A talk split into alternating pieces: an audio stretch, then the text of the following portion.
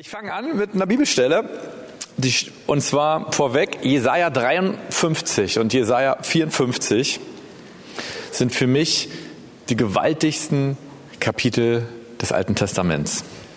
Äh, Kapitel 53 ist so gewaltig, dass es in den jüdischen Synagogen gar nicht vorgelesen darf, weil es so deutlich auf Jesus den Erlöser zeigt.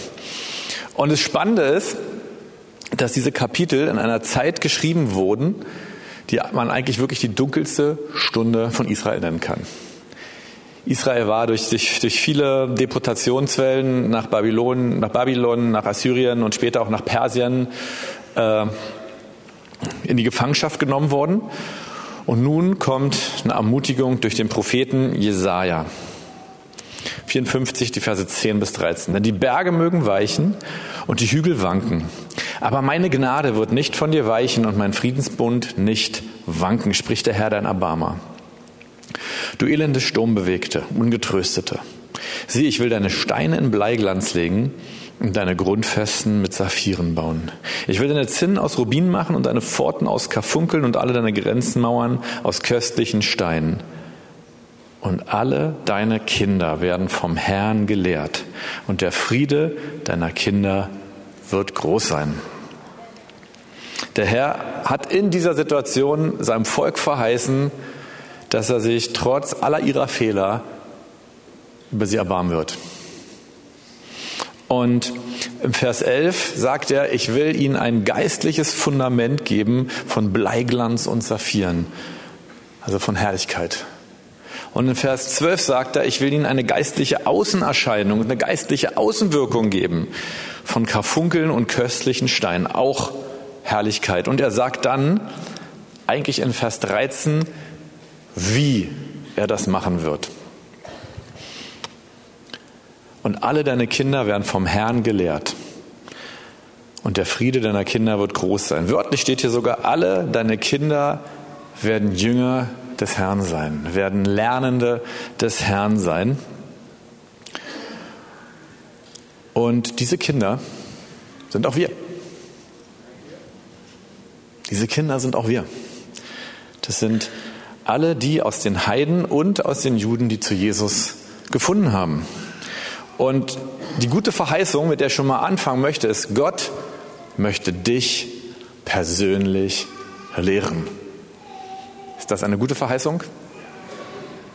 Gott will dich persönlich lehren. Wie macht er das? Und jetzt gehe ich in meinen eigentlichen Text rein, meine Kernbibelstelle. Paulus hat einen Brief geschrieben an die Gemeinde in Kolossee.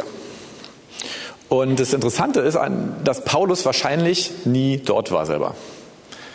Und es gibt eine Theorie, dass Epaphras, mit dem er jetzt in der Gefangenschaft in Rom sitzt und aus der schreibt er auch, dass, dass Epaphras diese Gemeinde gegründet hat.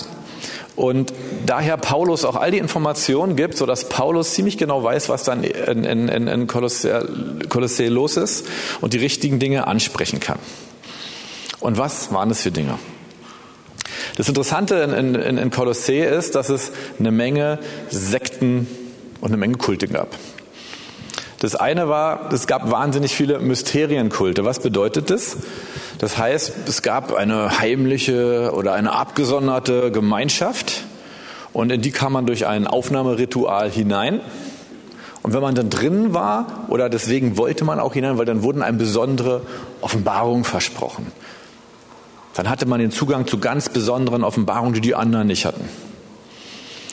Und davon gab es so viele, dass es auch ganz viel Synkretismus gab, also ganz viele Kulte, die sozusagen, und bei uns Christen würde man es nennen, den Bibelbastelbogen, die von hier was genommen haben und von da was genommen haben, was ihnen so gefiel und haben das alles bunt vermischt. Und was jetzt noch sehr interessant ist, es gab nicht nur diese ganzen verschiedenen Kulte und Sekten, sondern es gab gigantisch viele Juden auch noch in dieser Gegend, das ist ja Kleinasien, die heutige Türkei. Äh, es gab wahnsinnig, man, man schätzt, dass in dieser, in dieser, oder man, man weiß eigentlich, dass in dieser Gegend 40 bis 50.000 jüdische Männer gelebt haben. Weil man die Juden ja ihre Frauen und Kinder nicht gezählt haben. Äh, und es waren gewaltig viele für die damalige Zeit. Und deswegen war auch das Judentum für die Heiden sehr attraktiv, weil bei diesen ganzen Kulten und Sekten war das Judentum immer in etwas, was Konstanz und Stabilität brachte. So, und jetzt in diesen ganzen religiösen Mix kam noch das Christentum hinein. Das heißt, hier also als Christ den Kopf in Bezug auf, auf Lehre über Wasser zu halten, war schwierig. Und jetzt kommt Paulus mit seinem Text aus Kolosser 1, 25 bis 27 mit einer wahnsinnig schönen Kernaussage an die Kolosser. Deren, das ist die Gemeinde. Genau. Also deren ist die Gemeinde. Also ich bin der Diener der Gemeinde geworden, gemäß der Haushalterschaft, die mir von Gott für euch gegeben ist, dass ich das Wort Gottes voll ausrichten soll. Nämlich das Geheimnis, und das ist, ist ganz interessant, weil da steht eigentlich das Mysterium. Da spielt Paulus auf diese ganzen Kulte an. Das Geheimnis, das verborgen war, seitdem es Weltzeiten und Geschlechter gibt. Jetzt aber sein Heiligen offenbar gemacht worden ist. Also er sagt ja eigentlich sogar, hey ihr Christen, ihr Heiligen, wir sind auch ein Mysterienkult, ja? Wir, wir haben was, was vorher, vor allem den ganzen Juden, ja nicht offenbar ist, nämlich ihn wollte Gott bekannt machen, was der Reichtum der Herrlichkeit dieses Geheimnisses unter den Heiden ist, nämlich, es ist so schön, da muss ich vorher was trinken, Christus in euch, die Hoffnung der Herrlichkeit. Das einzig gute Mysterium ist, Gott will dich lehren, weil er in dir wohnt. Das ist das Fundament. Unser Glaube fußt darauf, dass der lebendige Gott, der Himmel und Erde geschafft hat, wirklich in unserem Herzen wohnt, wenn wir ihn in unser Herz eingeladen haben. Und der Glaube daran, dass Jesus den Unterschied macht, dass Christus den Unterschied macht in allen Lebenssituationen, weil er schon in uns wohnt, weil er schon da ist, erzeugt eine Herrlichkeit. Was ist Herrlichkeit? Äh, also erstmal, Gott selber ist allgegenwärtig. Er ist äh, omnipräsent, wie man so schön sagt, in der Natur und er ist auch omnipräsent bei den Menschen. Aber der Glaube an Gott erzeugt eine erfahrbare Realpräsenz Gottes. Es erzeugt etwas, dass wir Gott nicht nur an den Dingen sehen können, sondern dass wir seine Gegenwart selbst spüren können. Das ist Herrlichkeit. Herrlichkeit bedeutet, dass Gott spürbar, durch sein Reden hörbar und durch Kraftwirkung seine Anwesenheit offenbart. Und das will Gott dich erleben lassen. Und das ist auch das Fundament einer charismatischen Gemeinde, wie wir es sind. Unser Fundament als Gemeinde ist, dass wir an die Realpräsenz Gottes glauben und dass wir Gemeinde machen, weil wir wollen, dass diese Realpräsenz offenbar wird. Amen. Danach habe ich einen sehr großen Hunger, wie Sissi auch schon am Anfang gesagt hat. Ich habe Hunger, diese, diese erlebbare Präsenz Gottes, diese Herrlichkeit zu erleben und deswegen auch diese Predigt. Ein Schritt weiter will ich gehen, Philippa 4, Vers 19. Mein Gott wird all euren Mangel ausfüllen, jetzt wieder eine interessante Formulierung, nach seinem Reichtum in oder an Herrlichkeit in Christus Jesus. Hier sagt er es nochmal deutlich. Wenn du im Glauben, dadurch, dass du glaubst, dass Christus in dir ist, diese Herrlichkeit ergreifst, dann wird diese Herrlichkeit deinen Mangel ausfüllen. Denn je mehr wir in unserem Leben auf diese Herrlichkeit bauen, umso stärker erzeugt sie eine Außenwirkung. Unser Mangel wird ausgefüllt. Und hier steht auch nach seinem Reichtum in Herrlichkeit oder an Herrlichkeit in Christus Jesus. Ich will hier einen ganz kleinen Schwenk machen, der Christus, der Gesalbte. Das Wort bedeutet, wie ich eben schon gesagt habe, im Hebräischen Mashiach, genau. Und Mashiach eigentlich. Und heißt auch im Hebräischen der Gesalbte. Und Salben heißt etwas mit Öl reinigen und auch mit Öl versiegeln. Das heißt Salben. Und äh, das kommt daher, weil im Alten Testament alle, die irgendwie wichtig waren, die wurden für ihren Dienst gesalbt. Man kann sagen, sie wurden gesalbt, damit sie die Herrlichkeit ihres Dienstes hatten.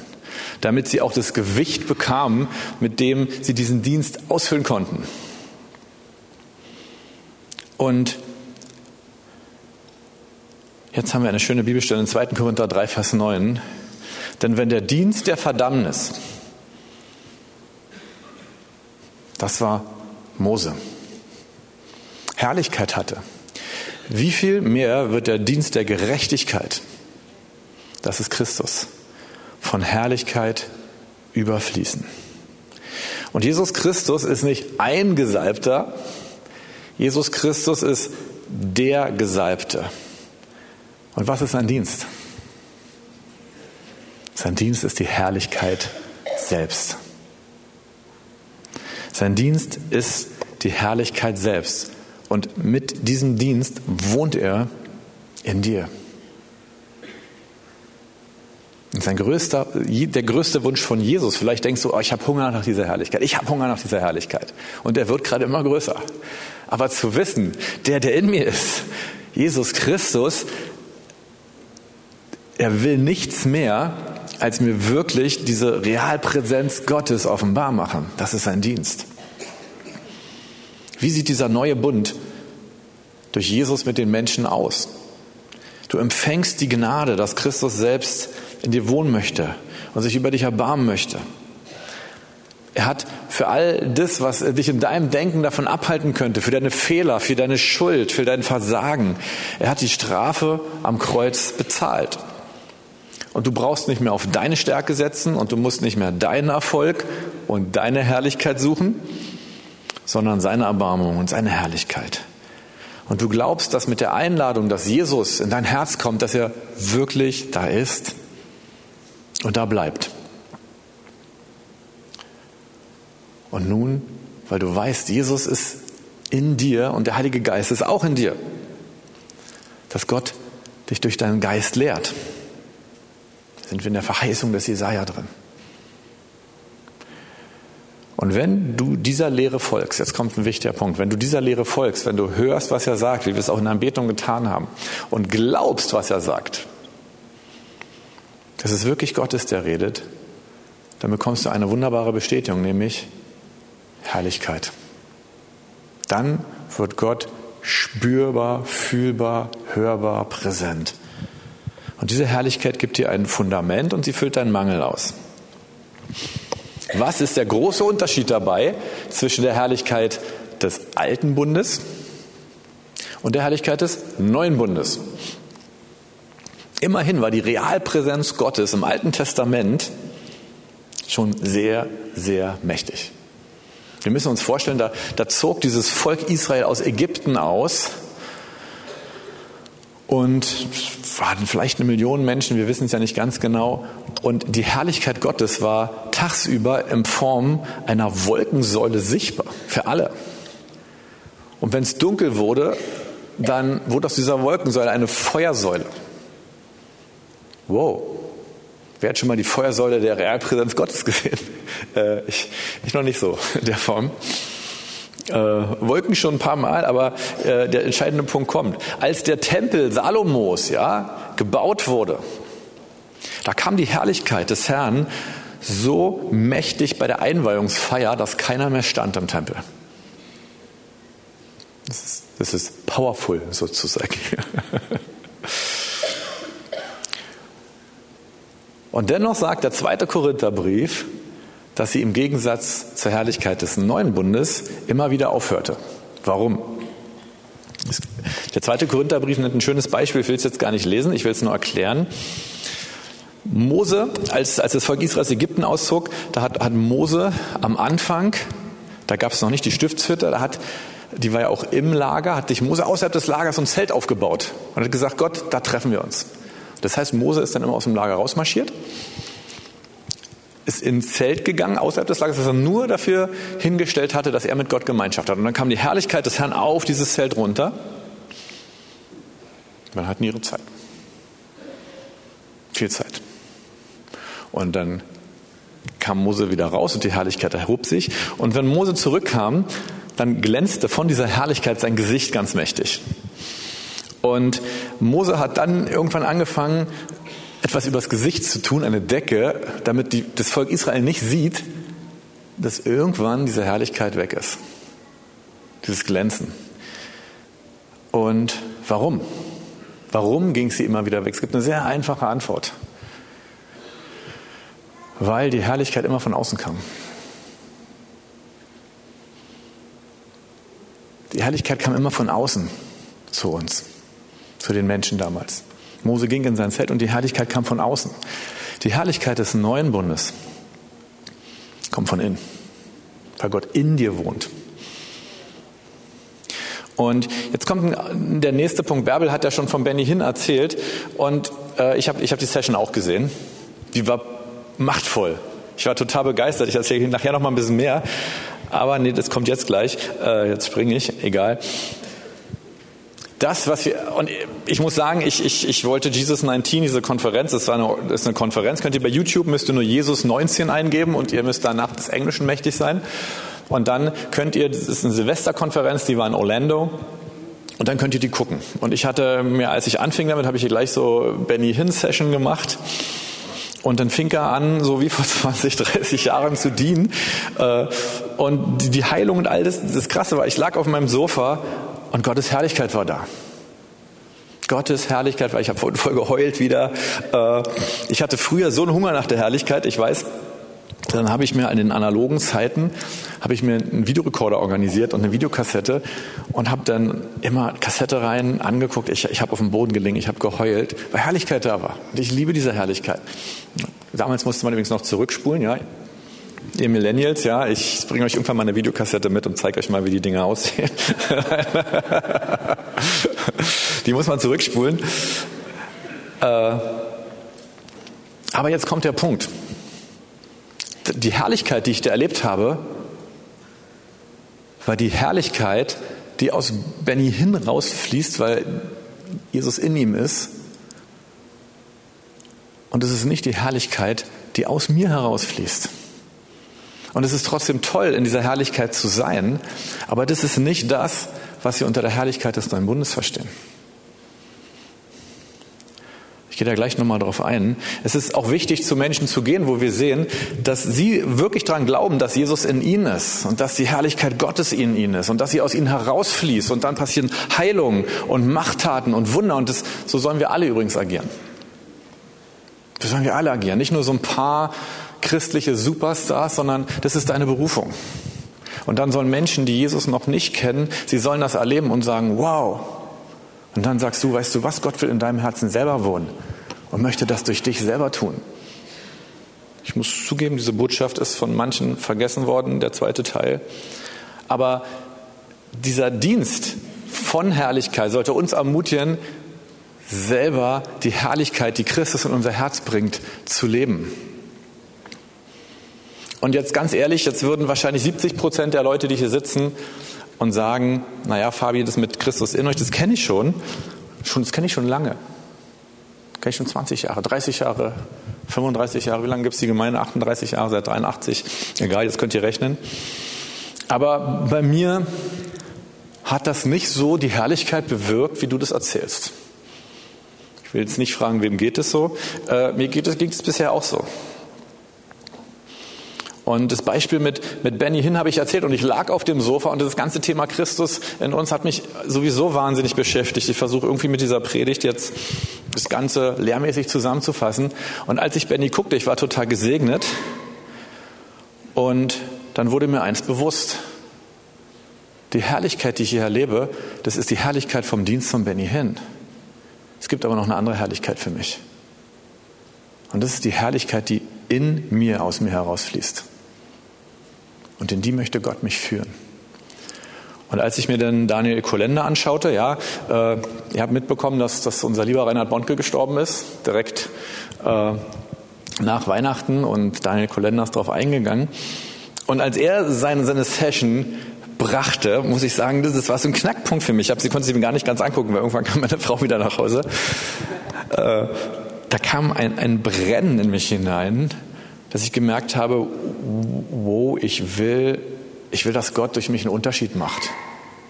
Ich will viel mehr wieder für die Verlorenen da sein. Ich will mit, mit der Herrlichkeit Gottes für die Verlorenen da sein.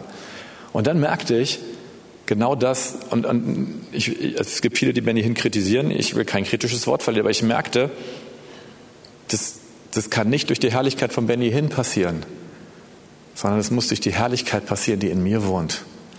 Und das ist ein, ihr merkt vielleicht den Punkt, das ist ein ganz kleiner Unterschied, das ist eine kleine Bewegung der Nadel sozusagen, aber es macht einen großen Unterschied.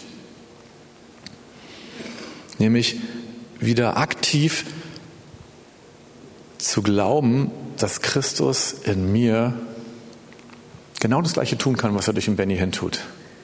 Genau das Gleiche tun kann, was er durch den Paulus tut. Und letztlich genau das tun möchte, was er möchte, weil ich ihn höre. Und weil ich einfach nur tun möchte, was er mir sagt. Weil ich bin nicht Paulus und ich bin auch nicht Benny Hinn, ich bin Fabi. Und nur das tue, was er möchte. Und danach habe ich Hunger und deswegen bringe ich euch, euch diese Botschaft. Paulus hat es mehr erlebt als die meisten anderen Menschen. Aber genau wenn wir seine Botschaft jetzt hier im Kolosserbrief oder im Epheserbrief sehen, im Epheserbrief sagt er so schön, er betet nichts mehr, dass der Gott unseres Herrn Jesus Christus, der Vater der Herrlichkeit, uns gebe den Geist der Weisheit und der Offenbarung in der Kenntnis seiner selbst, damit wir den Reichtum unseres Erbes in Christus erkennen. Was ist dieser Reichtum unseres Erbes? Es ist, dass der Sohn Gottes persönlich in unsere Wohnung genommen hat und mit ihm der Heilige Geist. Und das ist etwas anderes, als wenn ich darauf warte, dass die Herrlichkeit von außen kommt. Versteht ihr den Unterschied? Und ich, ich will gar nicht Haare spalten, sondern ich, ich will dir, der du hier sitzt, etwas sagen das, was du dir geistlich wünscht, was vielleicht noch nicht passiert ist.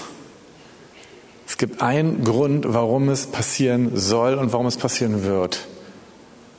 Weil es muss eben nicht von außen etwas passieren. Du musst nicht den, den gesalbten Prediger treffen. Und nichts gegen gesalbte Prediger. Es ist toll, die leben ja genau Christus in, in, in sich. Aber du hast es durch Christus in dir. Und diese Botschaft bringt Paulus in, in fast allen Briefen oder an allen, dass er sagt, das ist das, nicht nur das Geheimnis, sondern das ist, das ist so wichtig, dass du einfach nur glaubst, dass Gott schon in dir da ist. Und dass wenn du auf sein Reden hörst und ihm glaubst, dass er dich Schritt für Schritt in diese Dinge hineinführt. Und lass uns heute in der Herrlichkeit agieren, die du schon lange in dir trägst. Und ich glaube zum Beispiel, dass in, in, in Bethel, äh, in, in Reading, ja, ist eine Gemeinde und ich denke, die ist eine Vorbildgemeinde für uns. Aber ich glaube, dass genau da auch einer der Unterschiede liegt, dass nicht ein Bill Johnson als Superstar von vorne sagt, ich erkläre es euch und wenn ihr ganz nah an mir dran bleibt, dann seid ihr alle ganz klasse. Sondern dass er genau die Gemeinde befähigt, in diese Erfahrung hineinzugehen. Und jetzt stellt euch mal vor, dass wir alle, die wir hier sitzen, jeder für sich diesen Glauben aktiviert, nein, Jesus wohnt schon in mir. Und wenn ich jetzt hinhöre und sage, Gott, ich glaube, was du sagst, dann wird Herrlichkeit freigesetzt. Aber der Nachbar macht es auch, es wird nochmal Herrlichkeit freigesetzt. Und der Nachbar macht es auch, es wird Herrlichkeit freigesetzt. Das, das passiert etwas an Realpräsenz Gottes, sodass die Menschen, die bisher noch nicht gesagt haben, Jesus, komm in mein Herz, wohne hier, merken, das, was ein Hunger danach in mir erzeugt, dass ich es auch möchte, ist, dass ich durch die anderen Gott spüre. Und dass ich merke, das, was ich an, an Realpräsenz, an Herrlichkeit Gottes spüre, das ist gut. Und ihr Lieben, ich kann nicht all das, was ich, was ich erlebe, in, in, in Worte fassen, aber ich habe einen Hunger danach, dass, dass, dass wir das glauben und leben, was die Bibel doch eigentlich sehr einfach ausdrückt. Und ich habe einen Hunger nach Herrlichkeit. Und ich bin schon fertig mit meiner Verkündigung. Lass uns Folgendes jetzt machen. Lass uns für die Kranken beten. Lass uns diesen Glauben dadurch aktivieren. Lass uns füreinander hören, was Gott sagt. Es wäre also gleich nochmal ganz toll, wenn das Prophetenmikrofon besetzt ist. Die Band darf schon mal nach vorne kommen. Und es wäre jetzt ein bisschen kontraproduktiv, wenn wir sagen würden, wir wollen jetzt für alle die beten, die das haben wollen. Weil das ist es ja genau nicht. Du hast es schon. Wenn du Jesus in dein Herz eingeladen hast, dann hast du es schon. Der Punkt ist, wir müssen lernen, es zu aktivieren. Wir müssen lernen, es immer wieder zu aktivieren. Und dazu wollte ich euch heute mit meinen wenigen Worten ermutigen. Ich hoffe, es ist mir ein kleines bisschen gelungen. Und ich, ich wollte jetzt keinen Applaus haben, darum ging es mir nicht, danke. Worum es mir wirklich geht, ist, dass wir es sehen, dass wir es heute Morgen noch erleben. Und deswegen lass uns diesen Glauben aktivieren. Wenn du wirklich äh, eine Krankheit hast, dann möchte ich dich heute wirklich ermutigen, nach vorne zu kommen. Und hier werden Gebetshelfer sein. Und ansonsten möchte ich dich ermutigen, jetzt nochmal, wie Sissi es eben schon gemacht hat, einfach nur zu sagen, Jesus, ich glaube dir, dass du in mir wohnst. Und deswegen rede. Und jetzt nicht nur zu hören, um zu sehen, welche Informationen gibt mir Gott, sondern diese Informationen zu nehmen und zu sagen, Gott, ich glaube dir, dass das wirklich du geredet hast. Dass du zu mir wirklich Information A, B und C gesagt hast. Und in dem Augenblick wirst du den Unterschied merken. In dem Augenblick wirst du den Unterschied merken. Weil Gott, weil du damit sagst, ich glaube Gott, dass wirklich du es bist. Ich werde noch kurz beten. Kann ich schon so einen schönen gesalbten Keyboard-Sound haben?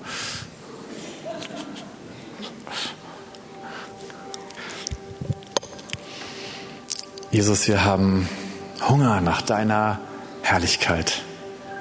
Und das Gute ist, dass dein Wort sagt, dass, dass sie nicht fern ist, dass wir nicht in den Himmel hochgehen müssen, dass wir nicht, dass wir nicht runtergehen müssen, sondern dass das Wort des Glaubens in unserem Herzen schon ist und wir dürfen es einfach nur aussprechen. Und in diesem Sinne, Jesus, bitte ich dich, dass du als Sohn des, des Vaters der Herrlichkeit, dass du uns den Geist der Weisheit und Offenbarung und Erkenntnis deiner selbst gibst uns neu bewusst wird heute Morgen, du bist schon da. Du bist schon da mit, mit deiner ganzen Herrlichkeit, weil du der Herr der Herrlichkeit bist.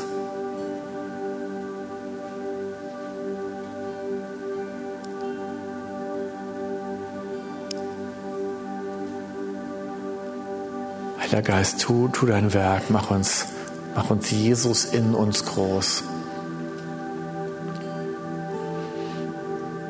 Gib uns den Mut, das, was wir jetzt hören an, an Verheißung, an Zusage, zu glauben und dir zu spiegeln, Jesus, dass, dass wir es glauben, indem wir es wiederholen, indem wir es vielleicht leise aussprechen.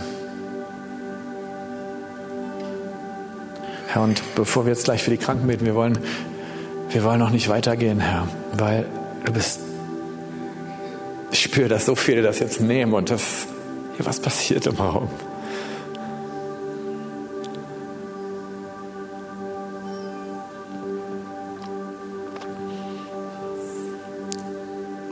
Lass uns vielleicht jetzt einfach, bevor wir weitergehen, leise in Sprachen beten, weil mit diesem Sprachengebet drücken wir diesen Glauben aus. Ich bete in Sprachen, weil der Heilige Geist in meinem Herzen wohnt.